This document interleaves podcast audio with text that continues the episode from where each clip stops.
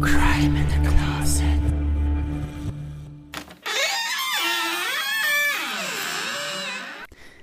Hey und willkommen bei Crime in the Closet, deinem queeren True Crime Podcast. Dieser Podcast beschäftigt sich mit Kriminalfällen verschiedenster Art. Das können Überfälle, Anschläge, Missbrauch und Vergewaltigung, Körperverletzung bis hin zu Mord und Suizid sein. Deshalb gilt generell und für jede Folge eine Triggerwarnung. Solltest du Probleme mit diesen Inhalten haben, so bitten wir dich abzuschalten. Wenn wir queer sagen, dann meinen wir damit alle, die nicht dem heteronormativen Bild entsprechen. Wir hätten auch genauso gut LGBTQI sagen können, haben uns aber auf queer geeinigt, um möglichst viele und alle, die sich angesprochen fühlen, mit einzuschließen und niemanden auszuschließen. Soweit dazu nun viel Spaß mit Crime in the Closet, deinem queeren True Crime Podcast. Und auch Heten dürfen zuhören. Herzlich willkommen zu einer neuen Folge Crime in the Closet, die schon wieder ein Special ist. Wir haben beschlossen, nach der letzten Special-Folge, in der es ja um Vermisstenfälle ging und die super ankam, dass wir äh, Special-Folgen jetzt regelmäßig machen, nämlich immer nach den drei regulären Folgen. Also ab jetzt quasi drei reguläre Folgen, in denen jeder oder jede von uns einen Fall vorstellt und dann folgt eine Special-Folge. Ähm, und auch die Special-Folge machen wir zu dritt und dementsprechend, hallo Miriam, hallo Tobias. Moin, moin. Hallo René. Geht's euch gut? Ja. Ja, bestens. Ja. Alles frisch soweit, ja. Ja. Mir geht's auch sehr gut. auch wenn ihr nicht gefragt habt, aber mir geht's auch sehr gut. The Shade. Mhm. Wir haben uns für die heutige Folge das Thema Corrective Rape rausgesucht. Ähm, vielleicht, also erstmal, könnt ihr was mit dem Begriff anfangen oder konntet ihr was damit anfangen, bevor ihr dazu recherchiert habt? Weil ich konnte das nicht. Leider ja. Ich Ja, ja, hatte da ja. keine Ahnung von, was das ist. Und ich muss auch sagen, also jetzt, wo ich halt auch weiß, was das ist, finde ich den Begriff ganz schön irreführend. Corrective Rape, korrigierende Vergewaltigung. Ähm, weiß ich nicht. Also ich, ich, das meint ja im Grunde die Vergewaltigung von homosexuellen Menschen, äh, um dadurch die sexuelle Orientierung zu ändern oder auch zu heilen. Mm. Man nennt das, glaube ich, auch Curative Rape oder so, also heilende Vergewaltigung. Meine ich irgendwie. Also ich kenne es nur unter Corrective Rape. Ich auch. Man, genau, aber also- aber was, was genau findest du da jetzt irreführend?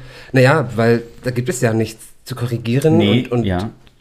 inwiefern eine Vergewaltigung überhaupt korrigierend sein kann, egal in welchem Zusammenhang, finde ich irgendwie irreführend. Das, versteht ihr das? Ja, ich, Ja. wei- ich weiß, was du nicht. meinst. Ich sag mal, aber der Begriff kommt wahrscheinlich aus der Intention dieser Vergewaltigung heraus, weil es in dem Fall wahrscheinlich, also ne, kann man mutmaßen, ähm, ja keine Vergewaltigung aus Lust ist, sondern eher um eine anders liebende Person dementsprechend sozusagen, ja, man sagt, es gibt ja viele Männer, die dann zu den Lesben auch sagen, so, hey, du musst nur einmal so richtig, Ja, ne, ja. von einem richtigen Mann durchgenommen zu werden, ne, dann merkst du schon, ne, was Darauf basiert das ja so ein bisschen. Genau, ne? ja, ja. Dementsprechend finde ich den Begriff eigentlich schon recht passend, ne, weil da irgendwie die Intention dieser, dieses Akts hintersteckt. Aber klar, natürlich gibt es da nichts zu korrigieren und Genau. auch mit so einer Vergewaltigung äh, wirst du niemanden ne, seiner Sexualität in Anführungszeichen ähm, heilen. Ne? Ja. Das, was da, da hinter diese kranke Intention Aber ist. Das Problem hinter dem Begriff ist halt, dass der aus der Tätersicht Genau, genannt wurde. korrekt. Richtig, ja, Also, genau. das ja. ist, glaube ich, Ja. das große Problem dahinter, weil uns eines ja klar, eine Vergewaltigung ist eine Vergewaltigung. Genau, ja. Egal wie wir die nennen, egal Ja. welches Mindset, welche Personengruppierung dahinter steht, weil hier sind ja auch oft irgendwie Personengruppierungen mit ähm, involviert gewesen, die halt das als die Wahrheit betrachten und halt sagen, das muss so gemacht werden, damit halt eine Heilung vonstatten Ja. geführt wird, aber ähm, dass das halt Bullshit ist. Aber, fin aber findet ihr den Begriff jetzt generell kritisch, dass man das ähm, Corrective dementsprechend streichen sollte? Weil ich finde es eigentlich, ähm, unabhängig davon, ob jetzt der Begriff richtig ist, aber ich finde schon, dass da eine Unterscheidung wichtig ist, weil es ja im Grunde auch absolutes, äh, absoluter Hate Crime ist. Ne? Ja, ja. Weil es halt eine Intention ist, ähm, die ja äh, super, super eklig ist. Ne? Also generell Vergewaltigung, ne, da brauchen wir uns, da sind wir, glaube ich, uns alle einig.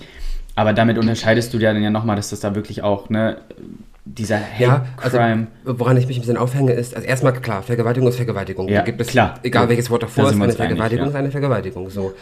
Aber woran ich mich so aufgehangen habe, ist, wenn ich jetzt nicht wüsste, was das ist, würde mir auch Corrective Rape nichts sagen. Also ich, ich könnte mir darunter nicht viel vorstellen. Vor allem schon gar nicht, dass das ja eigentlich ein rein queeres oder homosexuelles Ding ist. Eine Corre- das betrifft ja eine Heteroperson nicht, eine Corrective Mhm. genau, Rape. genau. So.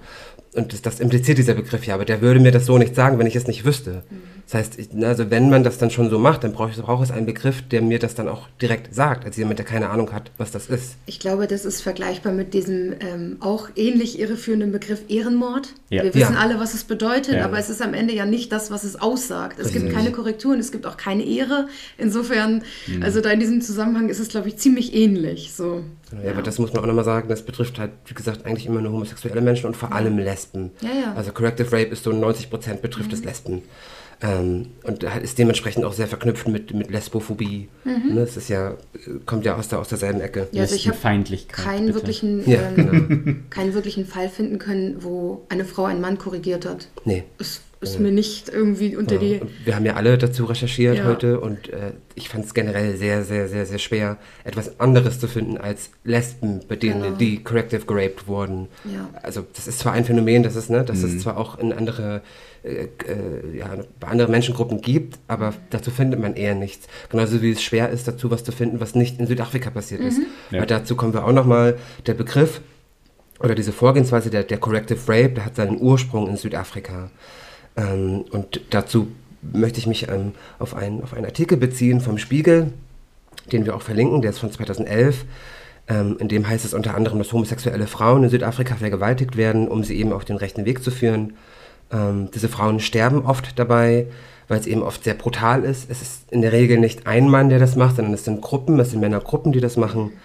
Ähm, dementsprechend brutal ist das Ganze, dementsprechend ist die Wahrscheinlichkeit oft gegeben, dass diese Frauen das nicht überleben.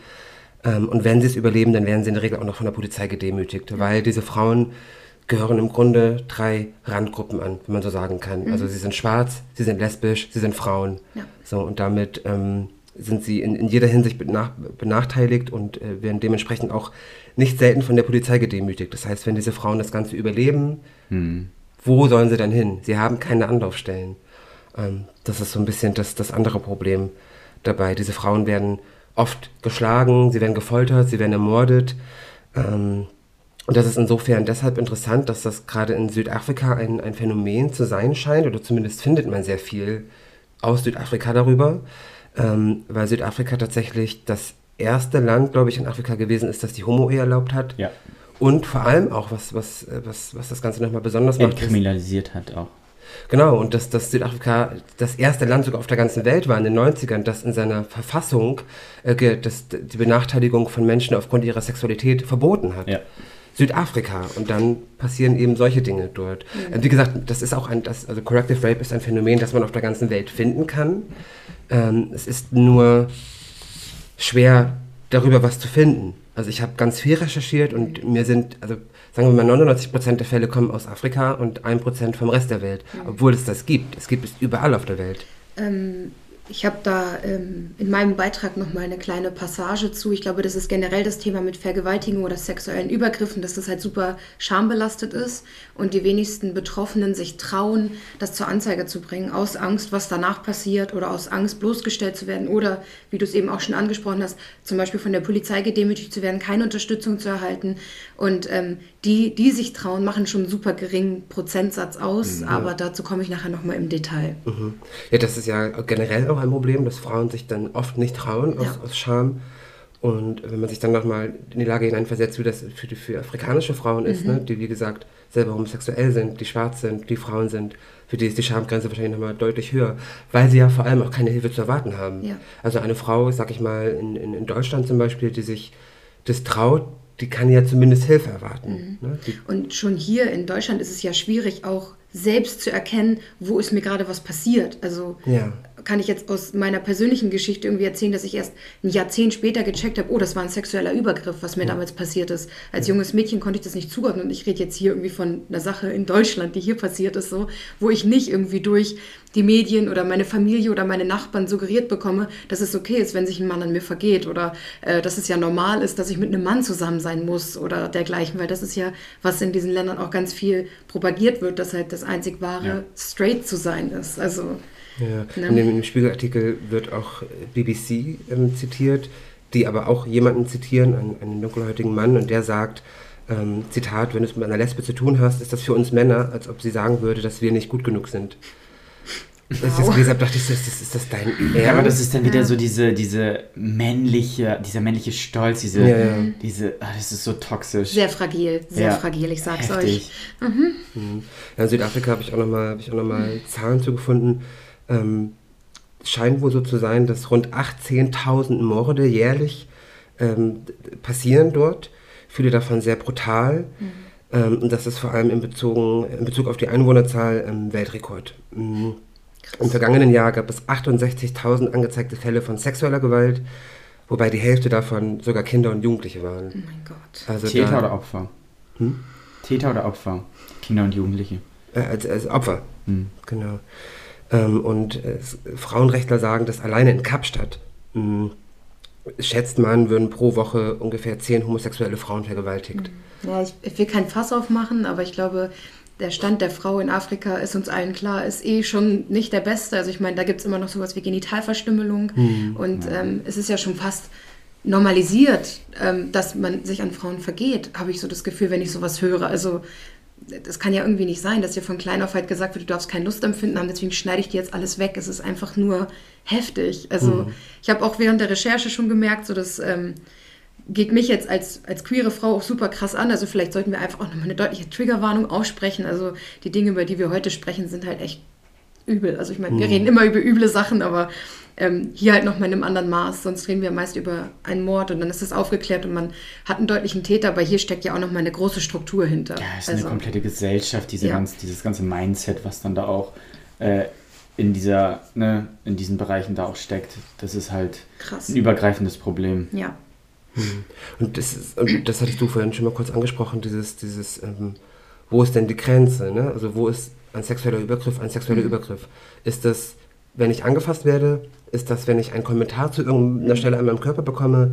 Wann ist es ein sexueller Übergriff? Ich war jetzt dieses Wochenende in Berlin ähm, und stand da an, an einem S-Bahnhof und da hat neben uns, also ich war mit, mit einem Freund da und neben uns hat ein Herr sein Genital ausgepackt. Ja. Boah, das Also ist ein hat seine sexueller Hose, Übergriff. Ja, ja, hat seine. Hose runtergezogen, hat so getan, als würde er gucken, ob da irgendwas ist. Direkt neben uns. So, also wirklich zwei Meter entfernt. Heftig. So. Und dann meinte ich so, komm, wir gehen. Und dann habe ich meinen, meinen Kumpel gepackt und wir sind dann ans andere Ende gegangen. Und dann saßen wir in der Bahn und wir waren erstmal still. Weil, also ich meine, Berlin, okay, aber wir waren erstmal so, hm. Dann meinte die Person, mit der ich in Berlin war, ähm, war das schon ein sexueller Übergriff? Und ich meinte, ja, das ist ein sexueller Übergriff. Definitiv. Im Grunde ist das ein Ja, sexueller du kannst dich nicht einfach vor fremden Menschen entblößen, Nee, aus welchem nee. Grund auch immer. Ja. Ich hatte das äh, hier in Hamburg in der Bahn, da hat sich vor mir unter der Sporttasche einer einen runtergeholt. Mhm. Ich habe den Penis nicht gesehen, aber mir war ganz klar, was der da macht. Also so wie der geschwitzt und gestöhnt hat, dann Ah. wollte er immer mein Bein anfassen und sowas. Das ist auch ein sexueller Übergriff. Voll. Also, ich Also- finde, das ist für mich eigentlich ganz klar definiert. Also so, Ja. sobald irgendwelche sexuellen Handlungen, Sprüche äh, Entblößung, Anfassen, Ja. all sowas. Das gemacht ist- wird, ja. was nicht im Konsens stattfindet, ist Genau. das ein sexueller Übergriff. Ja, aber also ich tue mich da schwer damit, dann alle sexuellen Übergriffe auf, also über einen Kamm zu scheren, weil für mich ist es ein Unterschied, wenn jemand zu mir sagt, geiler Arsch, ist das zwar auch eine Art von sexueller Übergriff, aber es ist ein, ein ganz anderes Level, als wenn nämlich jemand anpackt. Ja. Ja, So. aber warum? Weil es einfach völlig normalisiert ist. Mhm. So, ne? Klar, es gibt Leute, die sagen, okay, für die ist es ein Kompliment, wenn jemand sagt, so geiler Arsch. Ne? Ähm, Finde ich jetzt nicht unbedingt, ne? Ähm, es kommt halt immer drauf an, von welcher Person man das hört. So, wenn das jetzt Freunde zu mir sagen, sehr ja, nice, ne? So, aber wenn das eine völlig fremde mir, völlig fremde Person sagt, ne? Äh, ist das übergriffig. Bei deinen Freunden kannst du ja auch ablesen, dass da keine Intention Ja. hintersteckt, dich jetzt anzufallen. Ja, so, ne? aber ne, Also- weil René ja schon sagte, er unterscheidet da, kann ich auch super nachvollziehen. Ne? Ich denke mal, da, das, das, Nein, ich unterscheide das nicht, aber ich kann nicht beides auf eine Stufe stellen. Das meine ich.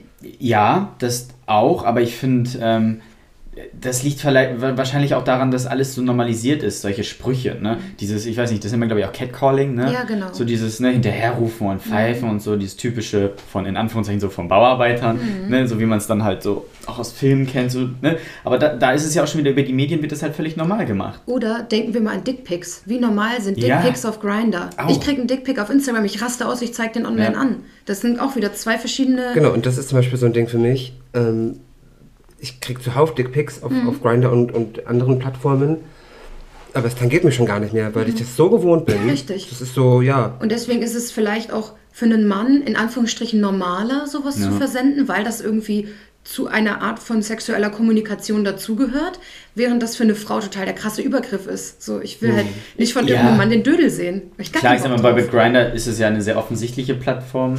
Ne? Ja, selbst wenn, du musst doch vorher fragen, darf ich dir Klar, meinen Schwanz zeigen? klar. Hast Das du genau den der zu Punkt. sehen? Ja. Ich, auch ich habe schon So. Dickpics versendet, aber Ja. ich frage. Genau. Ich schicke nicht einfach blind los. Ja. Das Genau. kann ich nicht. Ja. Klar, da fehlt dann halt auch der Konsens, wenn man das einfach schreibt. Ja, ja. Und, und ich sag mal, bei Instagram kann man damit eigentlich, sollte man damit gar nicht rechnen, dass da irgendwas kommt, Das, außer... gar nicht, das, ist, das hat da gar nichts zu suchen. So. Das ist Das nicht hatte die ich letzten Monat ein Video, wo er sich einen runtergeholt hat. Habe ich angezeigt. Süß. Ja. Süß. Ich habe ihn beschimpft und ihn angezeigt. Ja, dann hast du, also gerade in, in, ich sag mal, sozial schwächeren Ländern ähm, oder eben halt in Südafrika eben nicht nur das Problem, eben, ne, dass es zu diesem Rape kommen kann, den du dann eventuell nicht überlebst, aber wenn du überlebst, dann bist du traumatisiert. Das ist zum einen eine Folge, aber ungewollte Schwangerschaften ist ein Thema, Ja. was ja dann ja gerade für, es ist für jede Frau schlimm, vergewaltigt zu werden und davon schwanger zu werden, aber für eine lesbische Frau hat das, glaube ich, nochmal eine ganz andere Bedeutung. Definitiv. Ähm, und frag großes, mich, ja. großes Thema HIV in, in Afrika. Ähm, auch da habe ich nochmal Zahlen gefunden. Mm, generell ist die Gefahr einfach sehr, sehr groß, sich mit HIV anzustecken, vor allem bei so einem, ne, bei dieser Art von Rape. Und in Südafrika sind es etwa 10% der lesbischen Frauen sind HIV-positiv. Das ist jede Zehnte. Krass. Ähm, und aufgrund dieses hohen Maßes an, an ähm, Homofeindlichkeit in dem Land, generell in Afrika ist das einfach ein großes Thema, weil es gibt zwar diese Gesetze, aber die sind nur nach außen. Intern ist das Land hochhomophob oder homofeindlich. Klar, wenn man die Gesetze nicht lebt und durchsetzt. Genau, und ähm, gerade dadurch fehlt es eben gänzlich an Aufklärung und Hilfe für diese Menschen. Deshalb ist HIV eben auch ein ganz, ganz großes Thema und ein großes Problem in diesem Land. Finde ich irgendwie ironisch. Also als ich halt festgestellt habe, dass ich ähm, auf Frauen stehe und das erste Mal mit einer Frau schlafen wollte, habe ich halt einen HIV-Test machen wollen, was ich immer nach einem Partnerwechsel oder vor einem Partnerwechsel gemacht habe. wurdest du ganz halt, blöd angeguckt. ja, ich wollte halt sicher gehen, so ja, nicht, dass ich was mitbringe in diese Beziehung und dass Aber ich sie sind doch lesbisch. Genau, und dann saß ich halt da und sie sagte halt, ich muss sie nicht testen, sie sind doch jetzt lesbisch. Und dann dachte ich mir so, hä? Aber das heißt ja nicht, dass ich nicht HIV-frei sein. Ja. Also das eine ist ja nicht gleich das andere.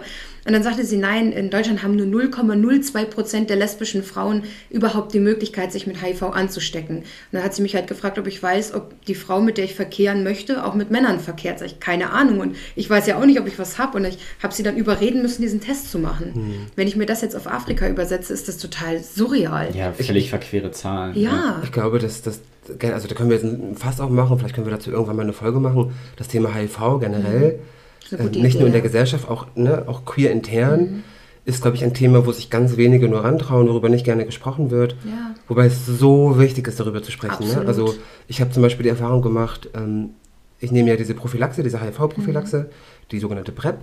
Ähm, und ich habe Die, jetzt... ähm, die, ähm, Die? Reaktion, ne, was du erzählt Ja, hattest, ey, das war also crazy. erstmal kriege ich, krieg ich komm, äh, hier ähm, intern, also äh, Szene intern, was man da zum Teil sich, sich anhören muss, wenn man die. PrEP nimmt, das ist schon heftig, darüber können wir auch gerne mal sprechen, Ja. aber ähm, es sind vor allem auch Ärzte. Also ich habe ja in diesem Jahr ein paar Ärztegänge hinter mich, hinter mich gebracht, weil ich das gerne machen wollte, einfach nur um alles mal durchzuchecken. Mhm. Und da waren zwei Ärzte, denen ich dann gesagt habe, weil ich jetzt was ausfüllen musste, denen ich gesagt habe, ja, ich nehme dieses und jenes Medikament, das ist eine HIV-Prophylaxe. Und ein, eine Ärztin war dabei, eine heißt das eine Ohrenärztin, die zu mir meinte, ach so, heißt das, Sie sind HIV-positiv? Nein, es ist eine Prophylaxe. So, also Krass, das ist mir zweimal Ärztin. passiert, dass die Ärzte nicht wussten, was das ist. Was hat es Oh damit auf sich? Ach, das gibt es schon, ja, das gibt es schon, das gibt es auch schon sehr viele Jahre. Ich meine, Sie sind Ärztin, vielleicht machen Sie sich mal schlau. oh mein Gott, das ist Wahnsinn. doch peinlich. Mhm, Wahnsinn, ja. Und dadurch, Aber- erst dadurch, dass ich das nehme, habe ich gemerkt, wie wenig Berührungspunkte selbst arztintern Mhm. da herrschen. Ich glaube, dass einfach ganz viele Angst vor diesem Thema HIV haben, wo sie Ja. es heutzutage gar nicht mehr haben müssten. Ich fand das, was du erzählt hattest, ähm, von den Dating-Erfahrungen auch krass. Also Mhm. Ja, ja. hat ja dann irgendwie auch wieder bestätigt, dieses, äh, diese Angst vor Verhütungsmitteln unter Männern, sag Ja, ich mal. Ne? ja. Dieses, weiß ich nicht. Ja, also, ne, damit ihr auch im Bilde seid, ich hab, krieg zum Beispiel so Kommentare wie, ja, meinst du, du musst jetzt die PrEP nehmen, weil du so viel Sex hast oder was? Oder meinst Nee, er hat jetzt so viel Sex, weil er die Prep du... Ja. oder, oder so Kommentare wie, ja, aha, meinst du, du musst deinen Körper jetzt voll mit, mit Chemie pumpen, nur damit du ohne Gummivögeln kannst oder was? Solche Kommentare Ja. aus den eigenen Reihen, wo ich Ja. denke, sag mal, Und- hämmert oder was? nee, Sport. Und es bohrt, ja? Die hat gerade gebohrt, über uns oder so. Ja, aber ganz ehrlich, ich sag mal, nur weil du die PrEP nimmst, heißt es nicht, dass du generell ohne Gummi vögelst. Nee. Zweitens ist es einfach nur ein Schutz ne, vor HIV. Erstens das und zweitens Und- tut man das ja, wenn man die PrEP nimmt, tut man das ja nicht nur für sich, man tut es für die gesamte Community. Genau. Ja, So. wenn das jeder machen würde, wäre HIV letztendlich so im Idealfall Mhm. irgendwann auch mal ausgerottet Ja. und man hätte das Problem generell nicht, ne? Lehne ich mich zu weit aus dem Fenster, wenn ich sage, das ist ja wie mit dem Impfen? Mhm. ähm, ja, okay. Ähm, Das genau, eine Sache crazy. wollte ich, wollte ich gerne noch loswerden, weil das so klingt, als wäre das nur Südafrika und so, als wäre das das das Problemland, ist es nicht. Ne? Also erstmal, Corrective Rape ist ein Phänomen, das es global gibt, das gibt es überall. Nur häufen sich eben, ne, also, oder man findet gehäuft Informationen aus Südafrika. Ballungsgebiet. Genau, aber es, das gibt es zum Beispiel auch in, in Indien, das gibt es in Thailand, das gibt es in Nigeria, Kenia, Jamaika. wie gesagt, Afrika, Niederlande, USA, UK, Ukraine. Es gibt überall Vorfälle von Corrective Rape. Es wird eben nur nicht so kommuniziert oder es wird anders betitelt oder man findet generell einfach nichts drüber, es wird nicht drüber geschrieben. Aber ähm, in Indien zum Beispiel gibt es das, da kommt es auch oft zu Corrective Rapes, um Familiennamen zu schützen, um Schande durch religiösen Gemeinde zu vermeiden, so die üblichen Dinge. Ähm, abgesehen davon ist Indien auch ein sehr, sehr homofeindliches Land. Ähm, USA, Brandon Tina, ähm, das ist ein Fall, über den wir auch nochmal eine Folge machen in Zukunft, aber um auch da einmal kurz drüber zu sprechen. Äh, Brandon war ein, war ein Transmann aus den USA, der ebenfalls Opfer eines Corrective Rapes wurde. Ähm, Brandon ist in einem weiblichen Körper geboren und lebte und identifizierte sich aber als Mann. Und äh, zwei Männer, die er dann durch eine Frau kennengelernt hatte, die er gedatet hat, äh, die fühlten sich betrogen ne? und haben gesagt so, hä, wir wussten nicht, dass du ein Mann bist, äh, nee, dass du als Frau geboren bist, sorry, ähm, und fühlten sich irgendwie verarscht von, von Brandon und wollten ihm deshalb einen Denkzettel verpassen. Sie haben ihn vergewaltigt, sie haben ihn zusammengeschlagen und haben einige Tage später haben dann irgendwie, haben sie ihn erschossen. So. Krass. Ist ein Corrective Rape. Ja. Man hat ihn, sie vergewaltigt. Das ist ein Corrective Rape, gar keine Frage. Ähm, auf, auf Brandons Geschichte basiert der Film Boys Don't Cry, vielleicht schon von gehört, mit Hilary Swank, die dafür auch einen Oscar bekommen hat. hat. Aber das nur mal, um zu zeigen, dass es eben nicht ein rein südafrikanisches Problem ist. Ich meine auch, dass du irgendwie hier in, in Deutschland, Europa irgendwie als lesbische Frau auch von Männern verbal äh, so angegriffen wirst nach dem Motto, du brauchst nur mal einen richtigen Schwanz, dich muss man Ja, nur richtig Standard. Ja, genau, Das ja. hörst Ja, du so unglaublich oft. Das ist ja auch schon eine Form davon. Das ist ja schon so diese verbale Androhung von körperlicher, sexueller Gewalt, Mhm. was ja schon normal klingt. Also und ich denke mir immer nur so, wo ist dahinter der Sinn? Ich habe ja nicht willentlich gesagt, so ab heute bin ich gay, sondern ich habe einfach festgestellt, ich bin gay. Und warum sollte dein Penis, ist der irgendwie aus Gold oder keine Ahnung was, warum sollte der mich überzeugen, jetzt zu sagen, okay, hey, sorry, Ist der aus Gold? ja, für mich jetzt keine, keine Frauen mehr, Und jetzt was wäre, ich wenn er Männer. aus Gold wäre? Ja, also, dann würde ich ihn verkaufen. Aber ich meine, wo ist da der Gedanke hinter? Und vor allem, wenn ich mit einer Gruppe von Männern eine Frau vergewaltige und ich habe auch irgendwie Fälle gefunden, da wurden Frauen irgendwie Baseballschläger eingeführt und, Ja. und, und wirklich ganz, ganz schlimme sexuelle Gewalt. Warum bin ich der Überzeugung, die Frau da sagt danach, oh, ich bin geheilt, ich Das möchte jetzt das Penis. Ja. Das ist so Das dumm. ist so dieser menschlich, äh, der männliche Ja. äh, Irrsinn einfach, Ja. dass sie sich dadurch in, ihr, in ihrer Ehre, in ihrem Stolz so gekränkt fühlt. Ich kann es mir, nicht- ich mir nicht erklären. Nee. Das ist, das ist Hast du doch bei, bei Homofeindlichkeit ist das ja auch nicht selten der Fall, dass Ja. sich Männer in ihrer Männlichkeit bedroht fühlen. Ja. Wovon? ja vor Ist allem deine Männlichkeit so fucking fragil, dass mein Nagellack dir Angst macht? auch das mit diesem, mit diesem, mit diesem Baseballschläger, da muss ja dann in diesen Männern so eine Aggression drin Ja. sein, dass sie äh, ne, queere Menschen im Intimbereich so malträtieren. Mhm. Da muss ja so eine Aggression abgeladen werden. Ähm, Verstehe ich nicht. Naja, es ist Versteh absolut gar kein nicht. Respekt vor dem Menschen und vor der Frau generell, glaube ich, eh schon nicht gegeben. Sonst, also mir würde es im Traum nicht einfallen, so brutal irgendwie an, mich an einer Frau zu vergehen. Natürlich nicht. Um Nein. Gottes Willen, so wie, was ist in dem Kopf verkehrt, dass man sagt, das mache ich jetzt und danach ist sie geheilt. Mhm. Was? Aber auch alleine der Spruch schon, ne? Dieses, du brauchst nur mal so einen ne, vernünftigen und so. Ja. Ey, denkt ihr mal drüber nach, was ihr da gerade sagt? Richtig. So, und Irre. vor allem, warum wird auch nicht gefragt? So, also, ich meine, Gott, würde mich das einer fragen, ich würde den zusammenfalten, aber warum wird nicht hinterfragt, ob ich nicht schon mal einen guten Schwanz hatte? Ja. Hatte ich. Und Ja. ich bin trotzdem gay. Ja. Was jetzt? So, wo Der, ist da der die war nicht aus Gold. Ja, der war gut, aber er war nicht golden. So. Also, crazy. Und wir haben ja herausgefunden, kein Schwanz ist Gold. Ja, und dann bin ich lesbisch geworden. Miriams Weisheiten, kein Schwanz ist aus Gold. Ja, Miriam war. Können wir das irgendwo zitieren? Ja, traurig, traurig. Mhm. Ja, wollen wir mit Ja. unseren drei Fällen starten? Ich genau, glaub- falls, also falls jemand das letzte Special noch nicht gehört hat, wir haben das Special so aufgezogen, dass wir über ein Thema sprechen, ein Oberthema haben Und dann stellen wir drei ganz, ganz kurze, knackige Fälle zu diesem jeweiligen Thema vor. Und dazu, glaube ich, können wir jetzt kommen. Ja. Machen wir. Ich möchte euch heute gerne den Fall von, und verzeiht mir, falls ich den Namen falsch ausspreche, aber den Fall von Eudi Semilane vorstellen. Similane wurde am 11. März in Quatema, einer Gemeinde in der Provinz Gauteng, südöstlich von Johannesburg, geboren. Im Alter von vier Jahren begann ihr Interesse am Fußball. Obwohl es sich damals nicht um einen Frauensport handelte, nahm ihr Bruder Bafana sie immer mit zum Training. Sie trainierte hart und steckte ihre ganze Leidenschaft in den Fußball. Als Mittelfeldspielerin wurde sie wegen ihres starken linken Fuß Styles genannt. Sie hatte als Nummer 6 alle in Grund und Boden gespielt, erinnerte sich ihr Vater. Ihr Team, die Springs Home Sweepers, ehemals Quatema Ladies, hat eine Reihe an Stars hervorgebracht, darunter Janine van Wyk, Kapitänin der Nationalmannschaft. Similane spielte mehrmals für die Nationalmannschaft, trainierte vier lokale Jugendmannschaften und wollte sich als erste Schiedsrichterin ihres Landes qualifizieren. Sie war eine der ersten Frauen in Südafrika, die ihr Coming Out als Lesbe hatte und offen homosexuell lebte. Im Sport war sie ein Diamant und erzielte schöne Tore. Sie war eine wunderbare Person, intelligent, alles. Es war ein Paket. Alles, was sie in Eudi finden würden. Sie scherzte viel und neckte beim Spielen. Das vermisse ich an ihr, erinnert sich ihr Bruder Bafana. Similanes teilweise bekleideter Körper wurde in einem Bach in Quatema gefunden, nur wenige hunderte Meter von ihrem Haus entfernt.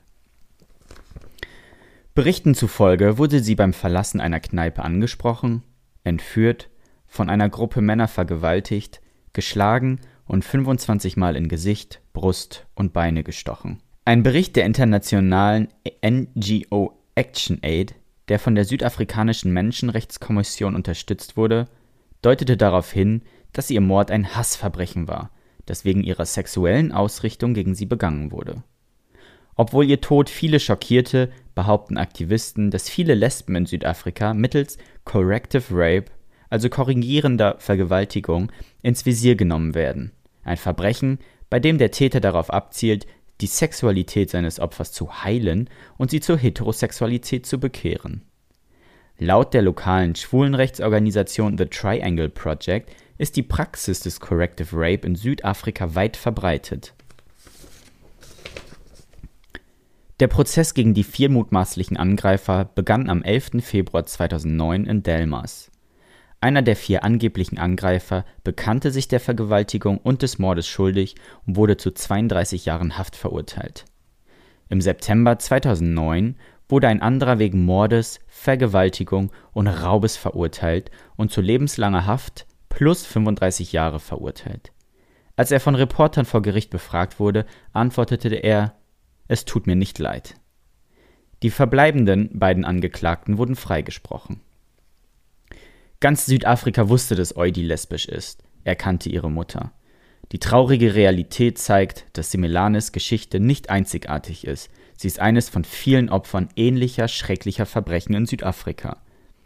Als Land stand Südafrika jedoch an der Spitze gleichgeschlechtlicher Rechte und war 1998 die erste afrikanische Nation, die gleichgeschlechtliche Handlungen entkriminalisierte. Das Land legalisierte 2006 auch die gleichgeschlechtliche Ehe, sieben Jahre vor der Verabschiedung des Gesetzes im Vereinigten Königreich und zwei Jahre vor Similanes tragischem Tod. Trotzdem hat das Land immer noch die höchste Anzahl von registrierten Vergewaltigungsfällen pro Kopf.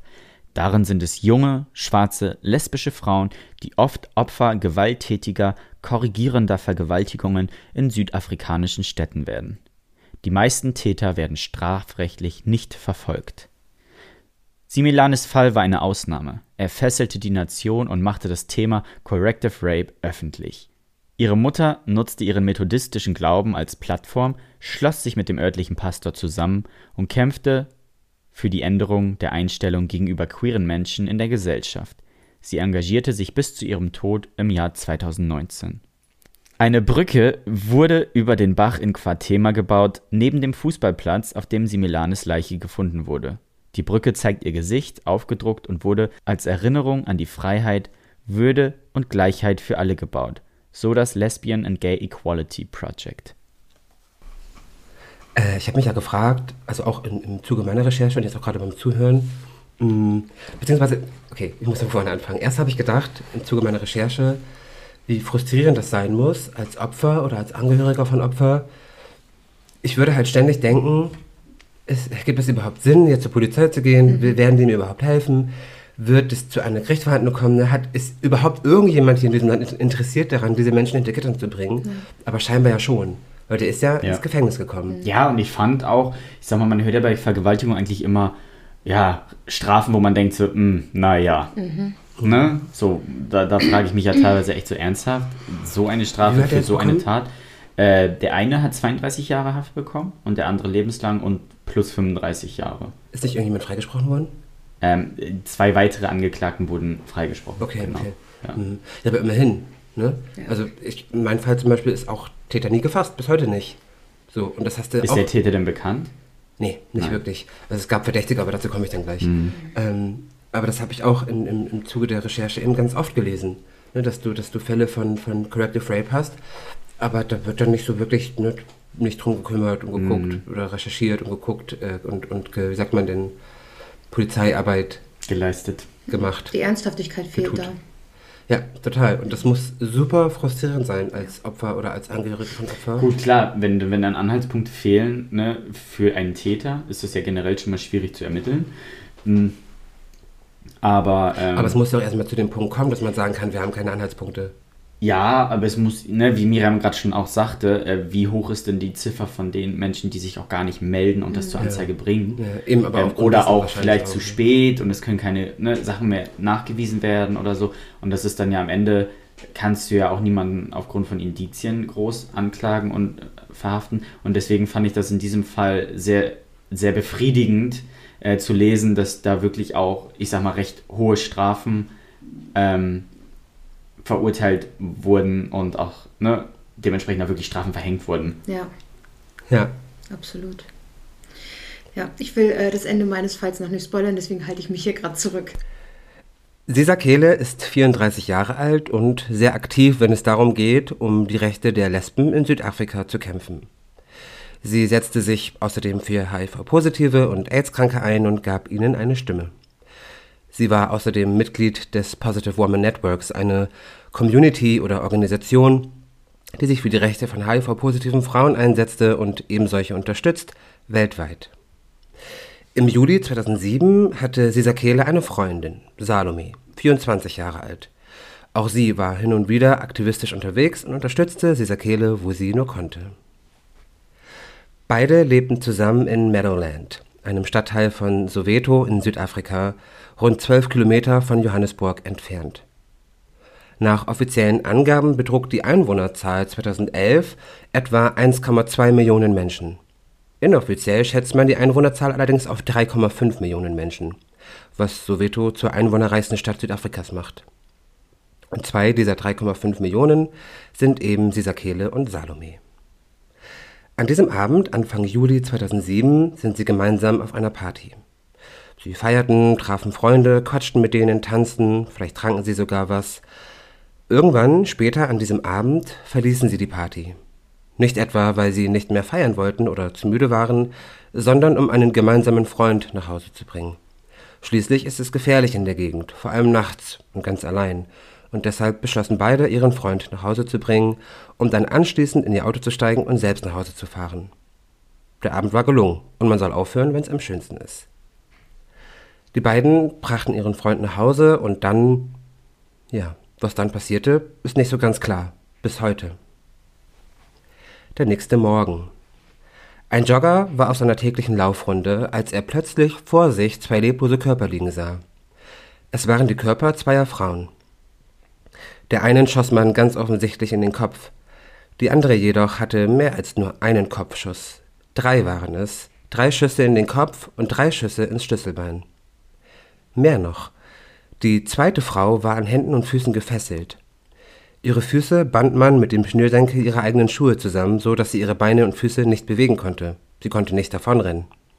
Auch ihre Arme waren gefesselt, hinter dem Rücken, zusammengebunden mit ihrer eigenen Unterwäsche. Schockiert rief der Jogger die Polizei. Bei den beiden gefundenen Leichen handelt es sich, wie ihr euch sicherlich denken könnt, um die Körper von Sisakele und Salome. Beide wurden vergewaltigt, gefoltert und dann erschossen, wie bei einer Hinrichtung. Was genau passiert ist, nachdem die beiden ihren Freund nach Hause gebracht haben, weiß man nicht. Zumindest in der Öffentlichkeit ist es nicht mitgeteilt worden. Zumindest der Öffentlichkeit ist das nicht mitgeteilt worden wenn es denn überhaupt etwas mitzuteilen gäbe. Denn um etwas mitteilen zu können, muss man etwas herausfinden. Und um etwas herausfinden zu können, muss man bemüht sein, auch etwas herausfinden zu wollen. Und das scheint hier nicht der Fall zu sein. Kurz nach der Tat weigerte sich die Polizei in Betracht zu ziehen, dass es sich um ein Hate Crime handeln könnte. Man verdächtigte wohl kurzzeitig vier Personen, festgenommen wurde aber wohl niemand. Viele Menschen erschienen zur Beerdigung und zur Trauerfeier der beiden. Verschiedene Redner würdigten die Frauen, insbesondere Sisakele, die zusammen mit der stellvertretenden Präsidentin Südafrikas eine herausragende Rolle bei der Formulierung des nationalen Strategieplans zur Bekämpfung von HIV und AIDS spielte. Bis heute ist niemand für diese Tat zur Rechenschaft gezogen worden. Und das war tatsächlich auch schon mein Fall, weil es nicht mehr dazu gibt. Ich habe äh, wahnsinnig viel gegoogelt. Ich habe, glaube ich, zehn Seiten Google, äh, also generell hat Google eine zehn Seiten ausgespuckt dazu. Und ich glaube, die ersten acht Seiten habe ich komplett durchgeklickt. Und das ist alles, was ich an Informationen gefunden habe.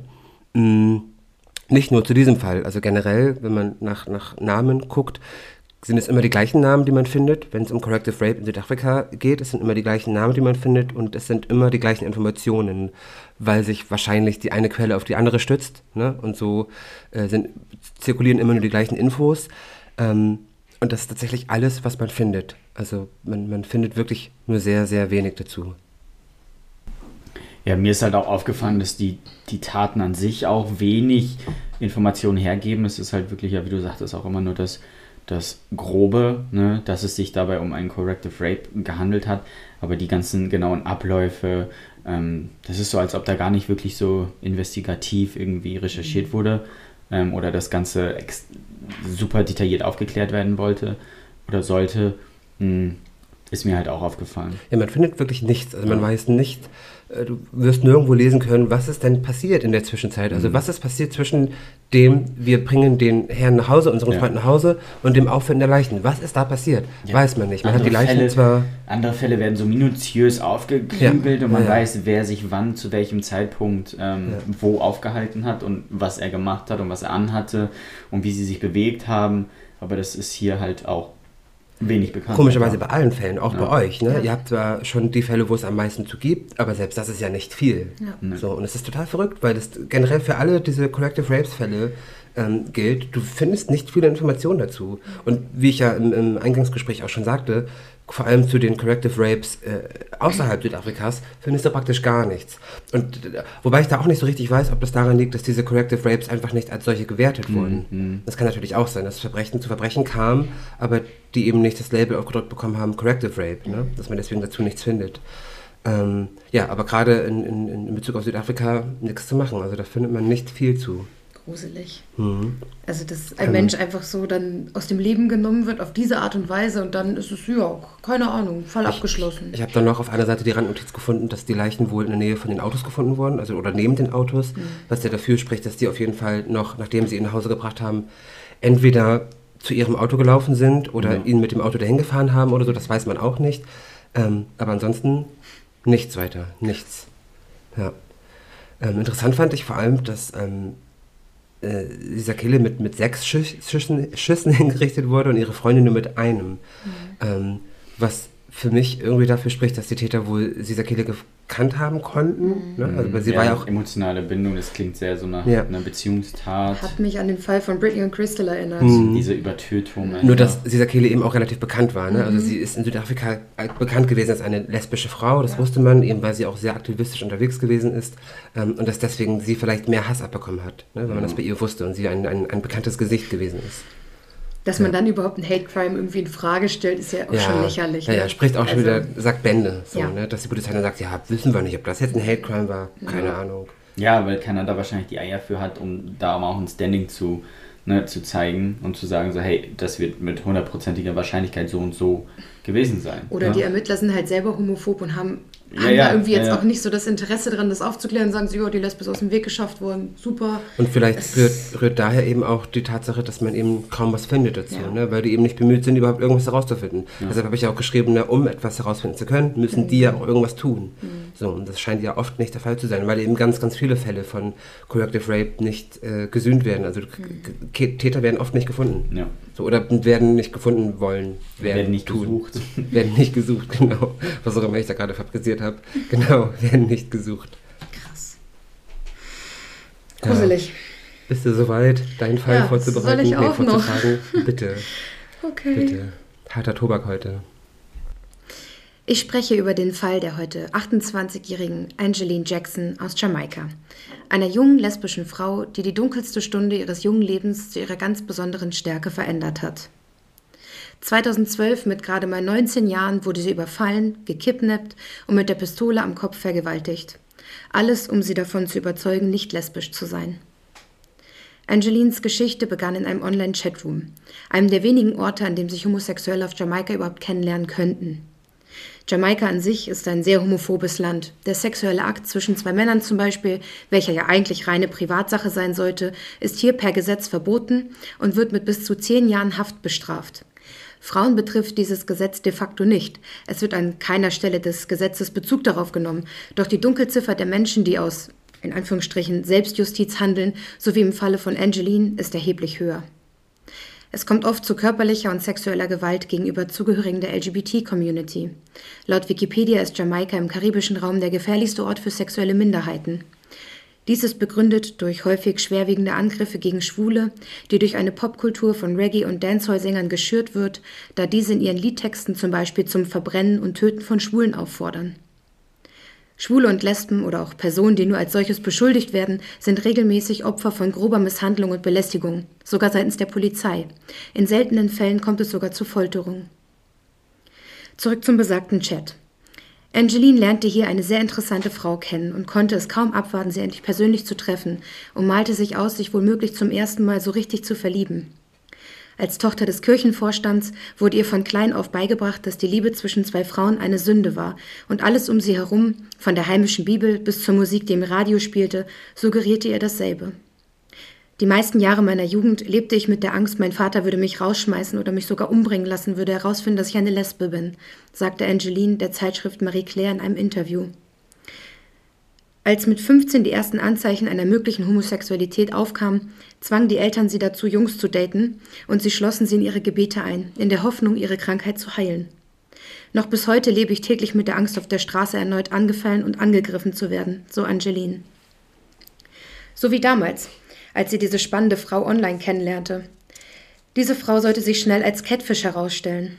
Die beiden schrieben über Monate und sie fühlte sich sehr sicher mit ihr. Schlussendlich wollte die Frau sie endlich kennenlernen und sie lud Angeline zu sich nach Hause ein. Um sicherzugehen, dass ihr nichts passieren würde, bat sie eine Freundin, sie zu begleiten. Sie konnte zu dem Zeitpunkt nicht ahnen, in welcher Gefahr sie sich bereits befand. Auf Jamaika hält sich hartnäckig der Glaube daran, dass man eine Lesbe von ihrer krankhaften und perversen Neigung heilen kann, wenn man sie vergewaltigt. Es wird als eine Art Korrektur oder sogar Wohltat gehandhabt. Es gibt auch tatsächlich Eltern, die Menschen beauftragen, um ihr schwules oder lesbisches Kind wieder auf den richtigen Weg zu bringen. Meist auch durch körperliche Gewalt. Als Angelina an diesem besagten Tag voller Hoffnung und mit Schmetterling im Bauch am ausgemachten Treffpunkt auftauchte, wird sie statt von der erhofften großen Liebe von einem Mann begrüßt. Er stellt sich ihr als ihr Bruder vor und sagt, sie habe ihn geschickt, um sie einzusammeln und nun zu ihr zu bringen. Als er auf dem Weg dorthin vorschlug, eine Abkürzung durch den Park zu nehmen, kam in ihr leichte Panik auf. Unterwegs wurden sie dann von einem Mann mit Beanie und Bandana im Gesicht angehalten. Er trug eine Waffe bei sich und blockierte den Weg. Angeline und ihre Freundin baten ihn, sie gehen zu lassen. Doch der Mann setzte die Waffe an Angelines Nacken und dirigierte sie in eine ruhige, verlassene Ecke des Parks. Dort zwang er die beiden Frauen, ihn und den vermeintlichen Bruder oral zu befriedigen, bevor sie dann beide auf den beiden Frauen ejakulierten. Danach vergewaltigten die beiden Männer ihre Freundin vor ihren Augen. Der vermummte Mann unterbrach diese schreckliche Tortur an einem Punkt, um zu fragen, ob Angeline Christin sei. Als sie dies mit Ja beantwortete, trug er ein abscheuliches Lächeln im Gesicht und sagte, dann bete ich jetzt wohl besser für dich. Ich zitterte und schrie vor Angst, doch sie hörten einfach nicht auf, beschrieb Angeline später. Als sie endlich von den Frauen abließen, raubten sie sie zusätzlich aus und verschwanden so schnell, wie sie aufgetaucht waren. Angelines Freundin schämte sich für das, was den beiden dort passiert war, und sie schwor nie ein Wort darüber zu verlieren und bat Angeline sogar ihren Namen da rauszulassen, sollte sie vorhaben, den ganzen Vorfall bei der Polizei zu melden. Diese Angst, den Täter anzuzeigen, ist nicht selten. Viele Frauen schweigen, wenn sie so etwas Schreckliches erleben mussten. Die Koalition für gefährdete Gemeinschaften in der Karibik berichtete erst kürzlich, dass 40 Prozent der jamaikanischen Frauen ihre ersten sexuellen Erfahrungen unter Zwang erleben. Und laut eines Amnesty International Reports sind 70 Prozent der Vergewaltigungsopfer in Jamaika unter 14 Jahren. Nur mal als Fakt am Rande. Laut deutscher Kriminalstatistik haben im Jahr 2016 knapp 8000 Frauen eine Vergewaltigung oder sexuelle Nötigung angezeigt. Das allein sind schon mehr als 20 Fälle pro Tag. 2019 wurden in Deutschland 69.881 Fälle von Straftaten gegen die sexuelle Selbstbestimmung angezeigt. Davon 9.426 Fälle von Vergewaltigung oder schwerer sexueller Nötigung. Man sieht auch hier eine steigende Tendenz. Zum Glück trauen sich aber auch immer mehr Opfer, den Täter nicht ungestraft davonkommen zu lassen. Wobei die Hemmschwelle auch da immer noch sehr hoch ist. Unterschiedliche Studien kommen zu dem Ergebnis, dass der Anteil der Frauen, die eine erlebte Vergewaltigung nicht anzeigen, zwischen 95 und 84,5 Prozent liegt. Das heißt, zwischen 5 bis 15 Prozent der Fälle werden überhaupt erst angezeigt. Und schon diese 5 bis 15 Prozent bringen es auf eine Gesamtsumme von beispielsweise 9.426 Fällen in 2019. Tendenz steigend. Aber nun zurück nach Jamaika. Es kostete Angelin jede Menge Mut, den Vorfall zu melden, gerade bei einer LGBT-feindlichen Polizei wie der auf Jamaika. Ihre Eltern unterstützten Angeline, unabhängig von ihrer Sexualität, die Straftat zur Anzeige zu bringen. Die Behörden jedoch waren keine große Hilfe. Als sie der Polizei den Tatort zeigte, beschuldigte sie einer der Ermittler aus heiterem Himmel, Verkehr mit Tieren ausgeübt zu haben, und eine weibliche Ermittlerin wirkte auf sie ein und sagte, das sei ihr alles nicht passiert, hätte sie wie eine brave Christin einfach Männer gedatet. Angeline beschrieb den Tag, an dem sie zur Polizei ging, um den Täter zu identifizieren, wie folgt. An diesem Tag rannten all diese negativen Worte und der ganze Vorfall immer wieder durch meinen Kopf. Doch es erschien mir, als sei es meine Pflicht, für all die Frauen da draußen einzustehen, die durch dieselbe Hölle mussten wie ich. Ich dachte auch daran, dass diejenigen, die Lesben vergewaltigten, schwule Männer verprügelten oder Säure auf Transsexuelle schütteten, die wahren Sünder sind. Nicht ich. Ich musste einfach aussprechen, was passiert war, und ich musste diesen Täter stellen, auch wenn dies bedeuten könnte, für immer zum Opfer zu werden.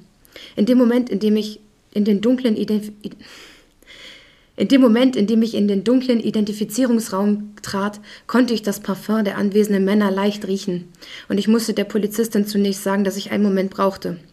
Ich zitterte am gesamten Körper, und ich musste meine Beine überreden, fest stehen zu bleiben. Ich wusste nicht, wie ich diesen Mann erkennen sollte, da er ein Bandana und ein Beanie trug und somit sein halbes Gesicht verdeckt war. Doch mir fiel etwas ein. Ich bat die Polizistin, den Verdächtigen aufzutragen, die drei Worte zu sagen, die der Täter zu mir sagte, bevor er sich an uns verging. Muschiloch, hierüber. Ein jeder musste es sagen. Und als er es aussprach und ich diese dunklen, toten Augen sah, schossen die Erinnerungen zurück in meinen Kopf und ich wusste, dass er es war und identifizierte ihn. Später stellte man fest, dass dieser Täter über 100 Frauen vergewaltigt und gequält hatte. Er bekam 27 Jahre Haft für seine Taten. Doch Jahre später wurde er einfach wieder entlassen und ist nun auf freiem Fuße. Die Polizei machte sich nie die Mühe, die Frau zu finden, die mit Angeline schrieb und sie in diese Falle gelockt hatte. Und auch um den Brüder bemühten sie sich nie. Wenn Angeline daran denkt, fühlt sie sich ohnmächtig, traurig und wütend. Doch sie gab nie auf, ganz im Gegenteil. Angeline begann eine Therapie, um mit den Erlebnissen umgehen zu können, Sie ging wieder zur Bibelschule und sie schloss ihren Frieden mit Gott. Sie ist sich sicher, dass dieser nicht darüber urteilen würde, wie sie liebt. Heute ist sie eine wichtige Aktivistin auf Jamaika und spricht in der Öffentlichkeit über LGBT-Belange, gesetzliche Missstände und sie klärt auf, wo sie nur kann.